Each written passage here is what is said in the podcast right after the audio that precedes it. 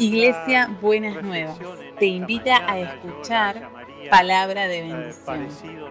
Escúchanos en www.buenasnuevas.org.ar. Estoy aquí. si ustedes quieren seguirme, eh, muchas gracias. Eh, esto es de plástico, no hay problema. Eh, eh, si ustedes quieren seguirme, Mateo capítulo 13, ¿sí? Eh, voy a leer rápidamente algunos textos porque eh, es algo bastante conocido, igual lo voy a ir tratando de relatar. Mateo capítulo 13, verso 24, dice, les refirió otra parábola, es decir, ya venía de una anterior, ahora voy a hacer referencia a eso, diciendo, el reino de los cielos es semejante a un hombre que sembró una buena semilla en su campo, pero mientras eh, eh, dormía, eh, mientras dormían los hombres, vino su enemigo y sembró cizaña entre el trigo y se fue. Y cuando salió la hierba dio fruto, entonces apareció también la cizaña. Vieron entonces los siervos del padre de familia y le dijeron, Señor, ¿no sembraste buena semilla en el campo? Tomen esa frase, buena semilla. ¿De dónde pues tiene cizaña? Y él les dijo, un enemigo ha hecho esto. Y los siervos le dijeron, ¿quieres pues que vayamos y, la arranquemos? Él les dijo, no, no sea que al arrancar la cizaña, arranquéis también con ella el trigo. Dejad pues juntamente lo uno y lo otro hasta la siega, hasta el momento de recogerla. Y al tiempo de la siega yo diré a los segadores, recoged primero la cizaña y atadla en manojos para quemarla, pero recoged el trigo en mi granero.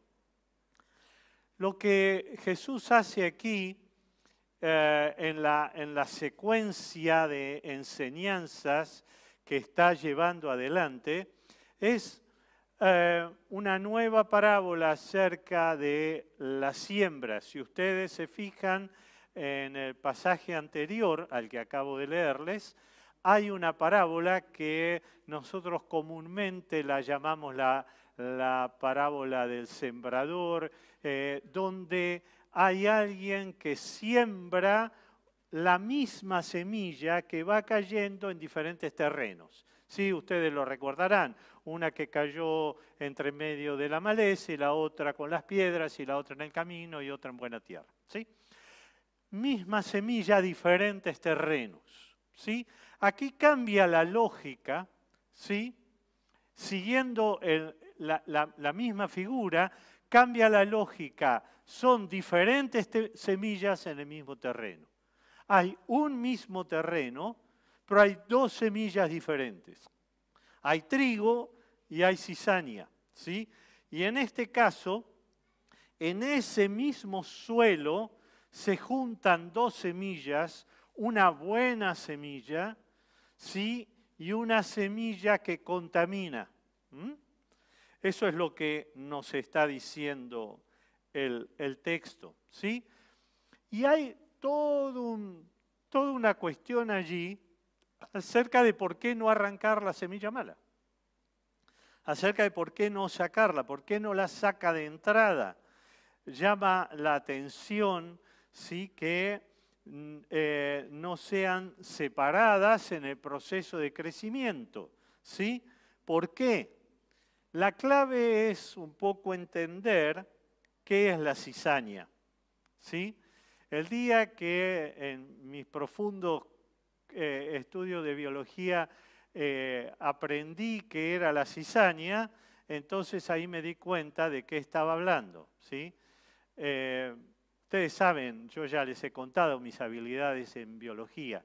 ¿sí? he matado un cactus, ¿sí? entre otras cuestiones, tengo, tengo otras habilidades. ¿sí? Este, pero esto está Google para resolverlo. Entonces, entré allí y descubrí que la cizaña es llamada en muchos lugares falso trigo. ¿Por qué? Porque la cizaña durante el tiempo de crecimiento es exactamente igual al trigo. La cizaña tiene el mismo aspecto del trigo y cambia en el momento de la maduración. ¿sí?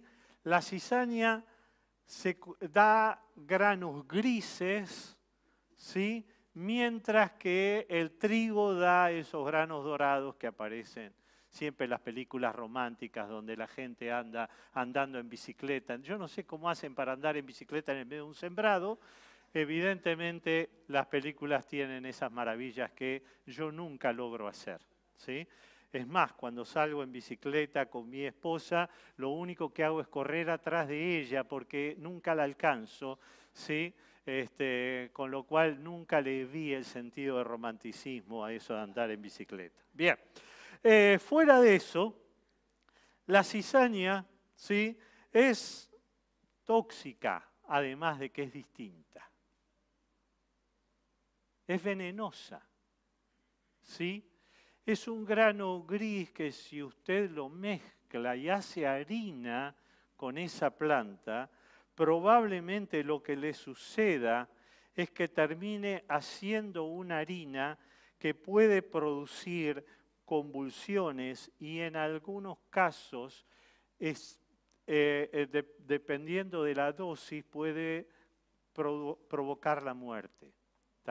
Es decir, que ese falso trigo mata envenena, mientras que el trigo real, saludable, alimenta. Y allí está un poco el planteo que Jesús hace. Son parecidas. Diría que son casi iguales, pero parecido no es lo mismo. Parecido no es lo mismo. Se parece.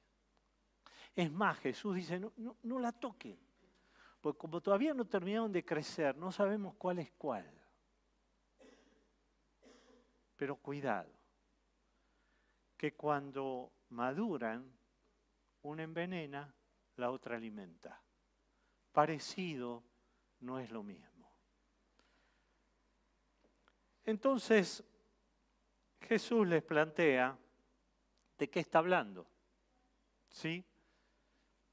¿Qué quiere decir todo esto?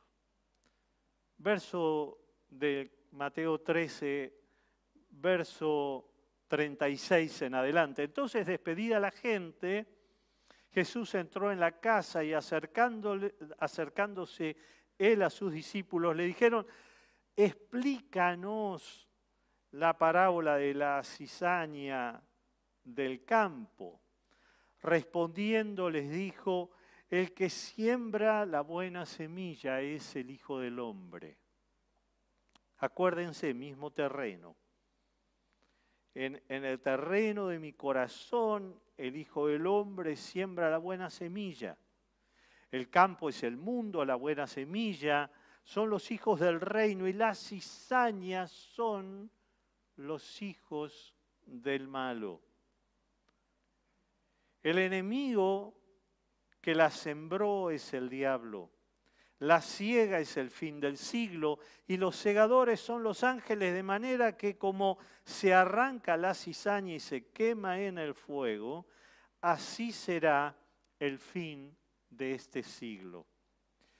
Enviará el Hijo del Hombre a sus ángeles y recogerá de su reino a todos los que sirven, escuche esto, los que sirven de tropiezo y a los que hacen iniquidad y los echará en el horno de fuego. Allí será el lloro y el crujir de dientes. Entonces los justos resplandecerán como el sol en el reino de su Padre. El que tiene oídos para oír, que oiga. Dos semillas plantadas en el mismo terreno. ¿Sí? Una semilla que alimenta una semilla que envenena. ¿Mm? Y a la hora del final de la película, ¿sí? una será rechazada, será, se van a ser separadas y una va a ser desestimada y la otra no. Porque una envenena y la otra alimenta. Parecido no es lo mismo. Cuando entendemos que Jesús compara elementos que se confunden a primera vista, pero que son distintos en esencia. Creo que allí hay una clave. Cuando eh, recién escuchábamos eh, una reflexión acerca de la ofrenda, de paso gracias porque ahorré un montón de tiempo, porque me, ahorraste un montón de tiempo, porque ya lo explicaste, ¿sí? de qué estamos hablando? El acto es el mismo. Pongo plata. La esencia es otra. Es otra. Es otra lógica. Parte de otra lógica. Es parecido, pero no es lo mismo. Jesús le decía, cuando ustedes oren, no hagan como eh, los, que, los paganos, los que no eran judíos, que repiten, este, y tampoco hagan como los religiosos que se paran para que los escuchen. Ustedes oren, no les dice que no oren, dice que oren, pero la esencia de tu oración es otra cosa. Y es la esencia de tu oración, de tu ofrenda, y después en, el mismo recorrido de enseñanza, allí en, este, eh, en, el sermón, en el sermón del monte, sigue el ayuno, ¿sí? que cada una de las disciplinas espirituales que vivas, las vivas en esencia espiritual. Porque hace la diferencia. Porque la manera en que lo hacemos desde adentro hacia afuera es lo que cambia las cosas. El trigo representa el desarrollo de la vida espiritual saludable, que crece, que fructifica y que se convierte en inspiración, que se convierte en alimento a favor de otros. Es el pan de vida. Hoy Lenny lo volvía a mencionar Pastor Norberto en el último domingo del, año pasado hablaba sobre el hambre y la sed de la palabra. Y justamente la buena semilla es la que alimenta de esa manera. El pan de vida alivia el hambre, el agua de vida alivia la sed genuinamente. Y la cizaña, de la cizaña dice que la define de esta manera. Son los que sirven de tropiezo y los que hacen iniquidad. Y acá permítanme detenerme un par de minutos. Porque uno diría, bueno, entonces este, las cizañas son los pecadores que andan por ahí molestando. No. Por lo menos permítame a mí creer o plantearle una alternativa. Jesús nunca tuvo problema con los pecadores, ni con las pecadoras, nunca tuvo problema. El problema de Jesús siempre fueron los religiosos, el que les habla. Cuando yo me di cuenta que yo soy el problema, que mi religiosidad es el problema. ¿Por qué? Porque el religioso pone tropiezo. Lo religioso es lo que hace de tropiezo. Porque parece lo mismo, pero en esencia es otra cosa. ¿Me entiende? El tropiezo es el obstáculo, es el impedimento, es lo que no me deja llegar.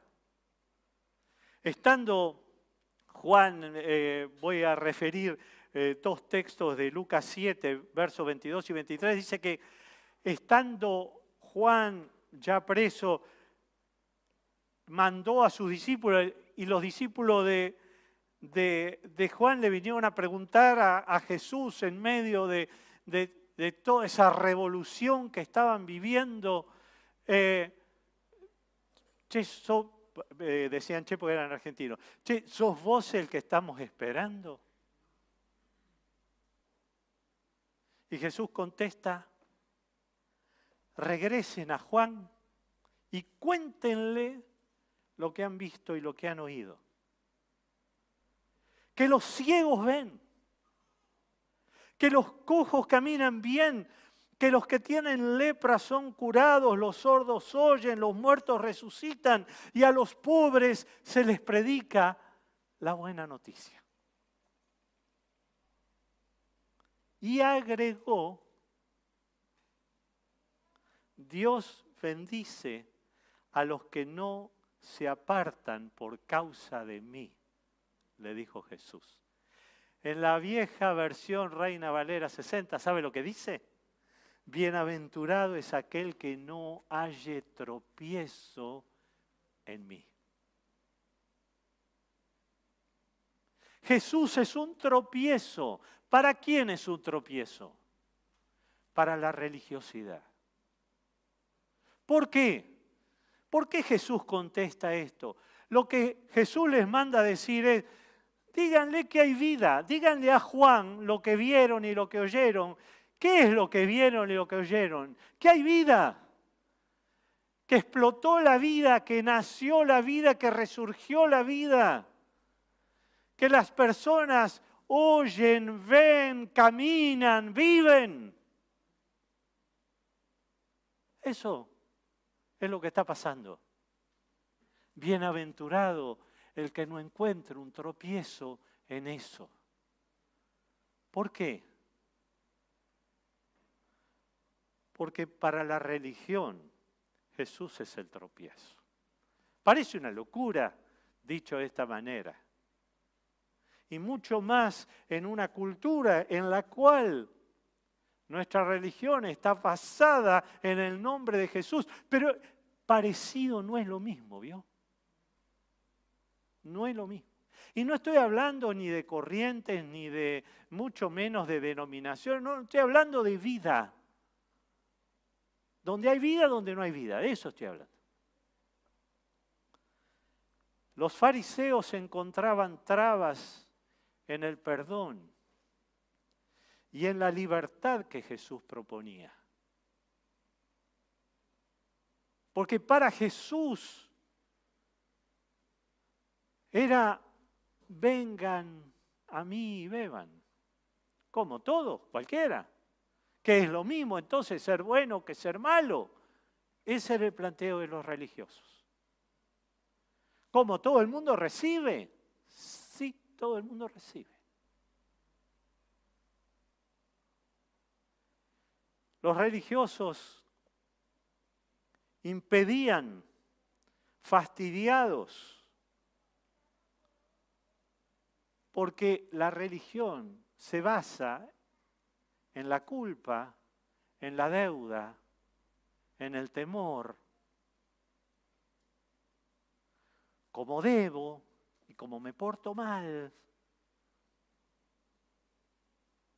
tengo que tener miedo. ¿De qué? De un Dios que castiga. ¿Y cómo? Si sacamos al Dios que castiga, entonces esto va a ser cualquier cosa. Todo el mundo va a hacer lo que quiera y eh, tiene que haber castigo. No. La lógica de la fe cristiana y de la gracia no es esa. no es que para que nos portemos bien tiene que haber castigo. Es que descubrimos algo tan maravilloso y tan transformador en nuestra vida que no tenemos ganas de portarnos mal. Esa es la diferencia. Pastor Germán hace unos domingos atrás hablaba de este pasaje de esta mujer adúltera, ¿se acuerdan? Que decía, vete y no peques más, y él hacía la analogía de, no te lastimes más, porque el pecado te lastima. Permítanme, sin intención de cambiar la palabra, decir respecto de la religión que los pecados, el pecado nos lastima y la religión nos envenena, porque nos mete en una lógica que no es la lógica de Dios, por lo menos no de nuestro Dios. Los religiosos construyen reglas. Esto se hace, esto no se hace, esto está bien, esto está mal, esto blanco, esto negro, listo, ya está. Con un manual resolvimos todo. No. Es la esencia la que cambia las cosas. La esencia del pan de vida es la esencia del perdón y de la libertad.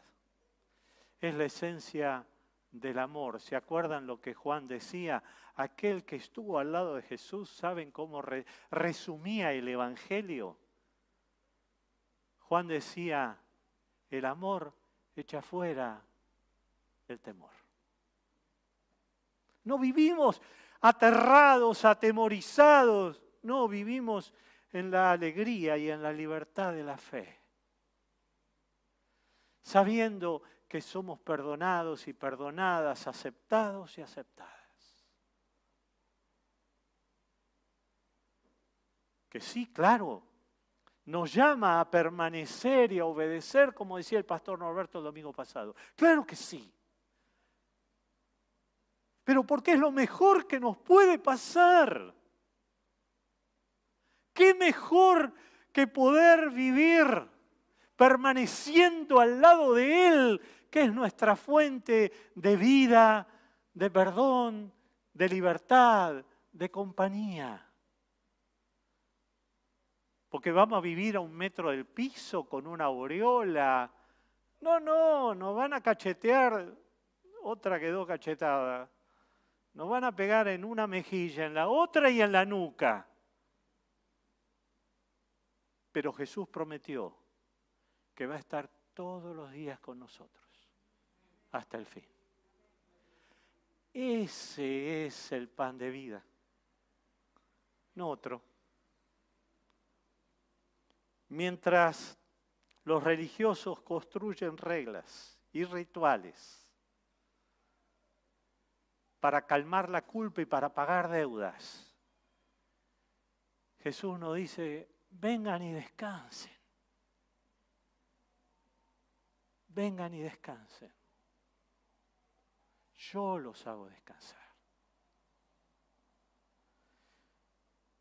Es una relación, no son reglas. Lo que me cambia la vida es una relación con Él. Eso es lo que me cambia. Es comer pan de vida y no envenenarme con religiosidad. Es una relación de transformación. ¿Y saben qué produce? Pablo lo dice, paz, paz. ¿Tenés paz? No me contesten, eh. ¿Tenés paz? Yo voy a tener paz cuando me baje de acá porque siempre me pongo nervioso, todavía. ¿Tenés paz? Jesús te mira y lo que quiere es darte su paz. La paz es el fruto del perdón, de la presencia, de la libertad que Él produce en nuestros corazones. La paz es el fruto del pan de vida, parecido a lo religioso, pero no es lo mismo, ¿eh? no es lo mismo. Jeremías, termino con esto, nos dice, clama a mí y yo te responderé. Y te enseñaré cosas grandes y ocultas que tú no conoces. Yo todavía ando buscando esto, yo quiero más de esto. Yo te voy a responder, te voy a dar cosas grandes y ocultas que tú no conoces.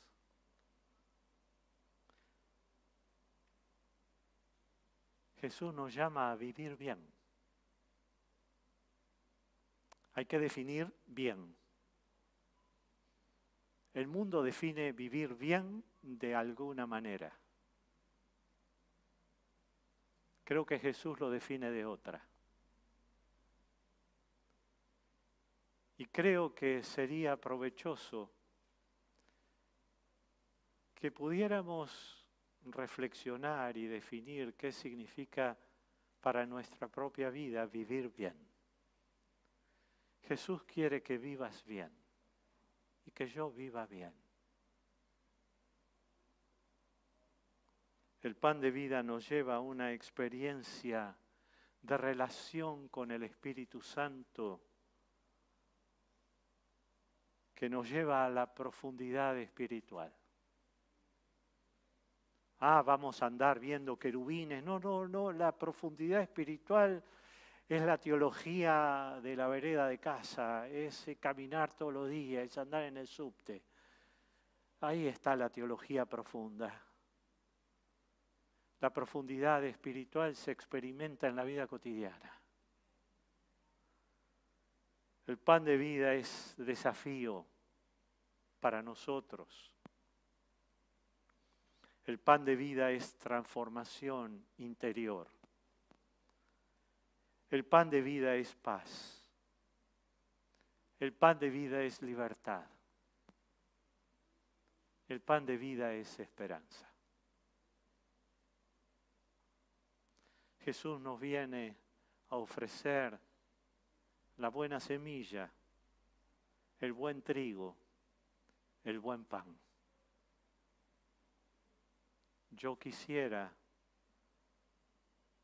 recibir eso en esta mañana de parte de Él. Oramos.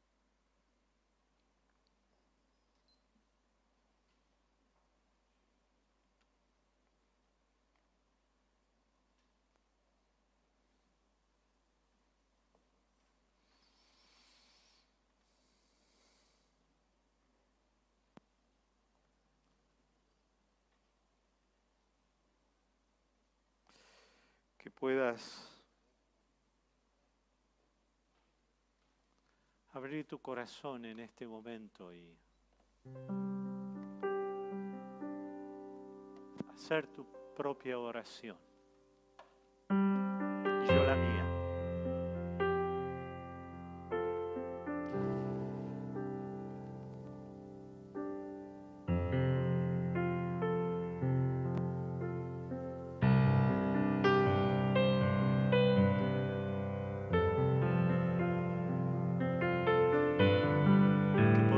Atrás las culpas. Y no porque no las tengamos, sino porque Jesús nos invita a dejar atrás nuestras culpas.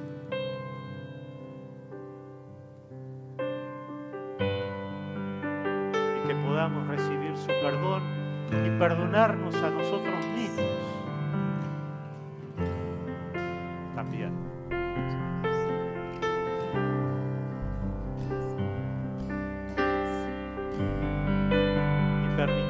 abrirnos a esa libertad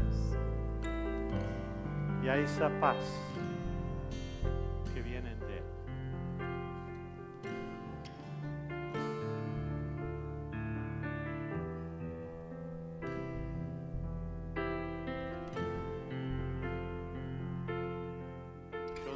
para mí y para vos en esta mañana que el Espíritu Santo nos inspire con las mismas palabras que desafió a Jeremías. Clama que yo te respondo. Y yo te respondo te muestro cosas grandes que no habías visto hasta acá.